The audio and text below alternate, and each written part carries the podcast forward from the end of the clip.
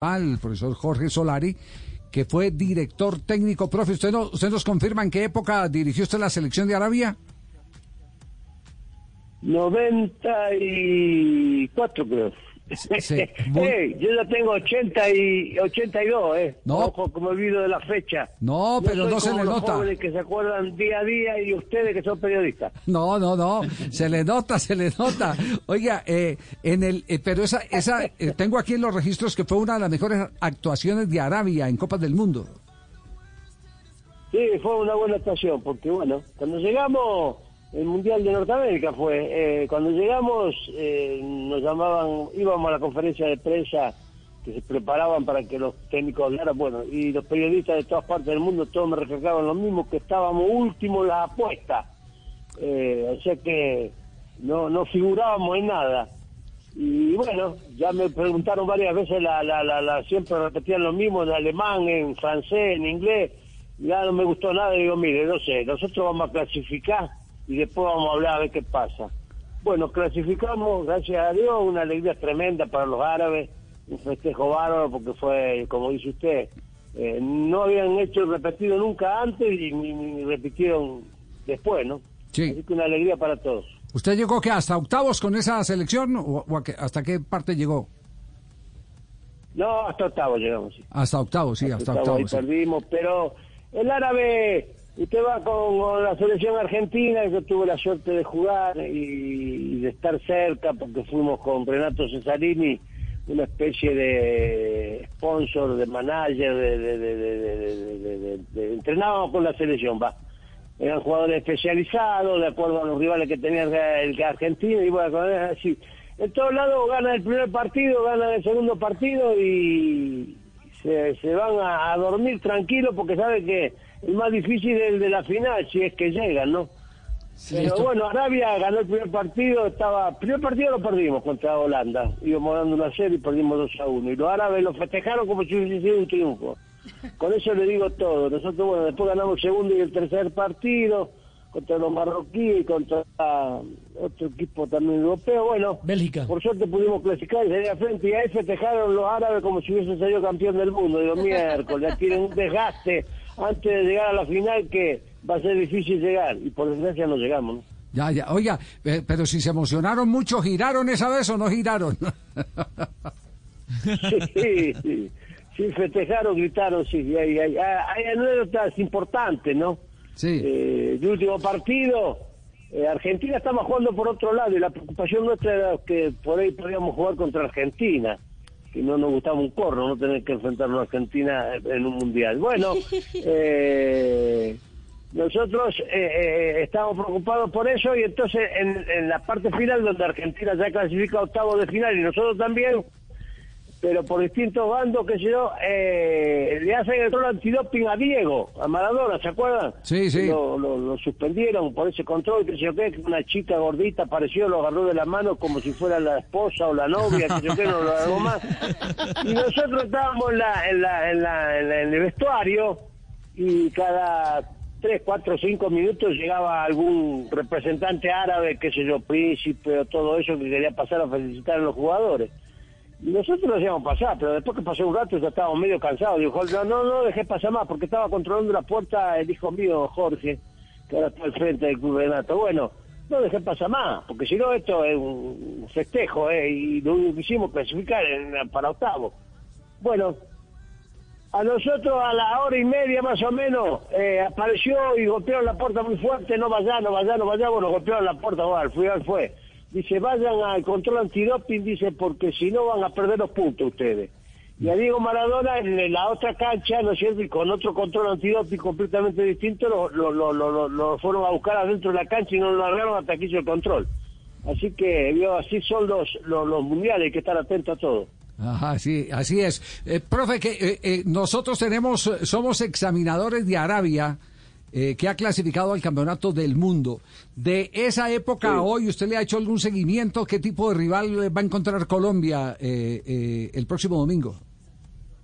No mucho. Cuando nosotros fuimos a Arabia no conocíamos nada. Empezamos a buscar acá por el gráfico y por otras revistas solo fútbol, alguna información de Arabia y después la, la recogimos cuando estuvimos permanentemente allá porque llegamos dos meses antes del Mundial. ¿eh?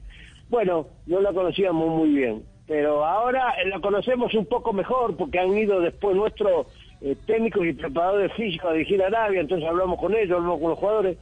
Eh, el árabe es un jugador muy técnico, muy técnico, pero no es fuerte. O sea que si choca un árabe y un alemán, por ejemplo, va a caer el árabe seguramente al suelo. Pero es muy técnico, es hábil y además eh, le gusta la, táctica, trabajar en táctica. No tienen, no tenían cuando estaba yo eh, muy organizado el entrenamiento y todo eso, pero eh, tenían muchas ganas de, estar en un mundial, porque también salían de Arabia, porque de Arabia ahora están mucho más liberales, estaban un poco más restringidos, entonces poder salir y ver gente principalmente del sexo opuesto y todo eso, les llamaba la atención. Bueno, la pasamos bien, el árabe muy, muy, muy, muy, muy, muy protector, muy educado, eh, muy compañero nuestro, nos apoyó mucho el jugador, todo, y bueno, eh, nos fue bastante bien dentro de las pretensiones de Arabia en un principio. Es decir, el domingo vamos a ver a un equipo rápido y muy técnico, de pronto no muy, no muy fuerte físicamente. Sí, así, sí, así es. Técnicamente, ya le digo, está capacitado, hay que ver. Ellos estaban acostumbrados porque habían ido brasileros antes de jugar eh, 4-4-2, eh, 4-3-3, qué sé yo qué, 4-2-4, hablaban en esa época todavía. Nosotros decíamos que sí, que estaba bien, que íbamos a seguir con la misma línea todo, pero después hicimos 4-4-2, medio contra golpeador, que era lo que daba el equipo de acuerdo a su preparación previa, ¿no? Pero eh, hábil, ahí hizo Oguairán, un número 10, que arrancó de la mitad de la cancha atrás, como de 60 metros del arco contrario, y fue gambeteando rivales y terminó con un gol a lo Maradona, ¿no? Que arrancó de este lado de la cancha, pero Maradona terminó con mucha más fuerza. Este terminó medio tirándose al sol y empujándola. Sí, sí, me acuerdo que es uno de los goles memorables de las Copas del Mundo. Pues un placer, profesor Jorge, eh, escucharlo acá. Solo hay que decir para las nuevas generaciones que cuando este señor llegó al fútbol colombiano, cambió, fue el primer, la, la primera insinuación del cambio del método de entrenamiento porque aquí se le dan las vueltas a la cancha en, en el calentamiento o en la preparación. Eh, cuando se hacía trabajo táctico le dan las vueltas a la cancha. Este, este señor, Jorge Solari, que dice, eh, él mismo lo reconoce, está ya sobre los 80 años, trajo el balón como elemento indispensable.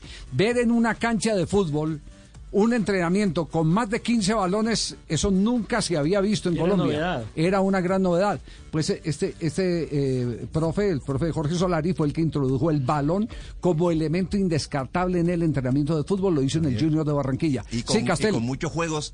Javier, con muchos juegos, eh, le hablo al profesor Jorge Solari con mis saludos de Barranquilla. Javier Castel, profe, seguramente no, no se acuerda de mí. Ah, Tuve la fortuna, el el honor de, de, entrenar con usted bajo sus órdenes y del profesor Eduardo este, trajo a Barranquilla en esa época, en el año 83, eh, trabajo de espacio reducido y competitivo. Los entrenamientos eran competitivos, habían equipos, eh, había torneos, al final del mes se premiaba el equipo que más puntos había hecho. O sea, realmente era una novedad para el jugador y era un encanto, era una delicia ir a entrenar eh, con los hermanos Solari en cabeza del profesor Jorge. Ahí, ahí tiene pues el, el, el el entrenamiento del fútbol ha cambiado muchísimo, ¿no? Como todas las cosas. Veo este teléfono que es muy lindo, pero muy cautivador y muy llamativo, que todo el mundo con el teléfono en el bolsillo ha evolucionado un montón. Pero el fútbol ha evolucionado también un montón.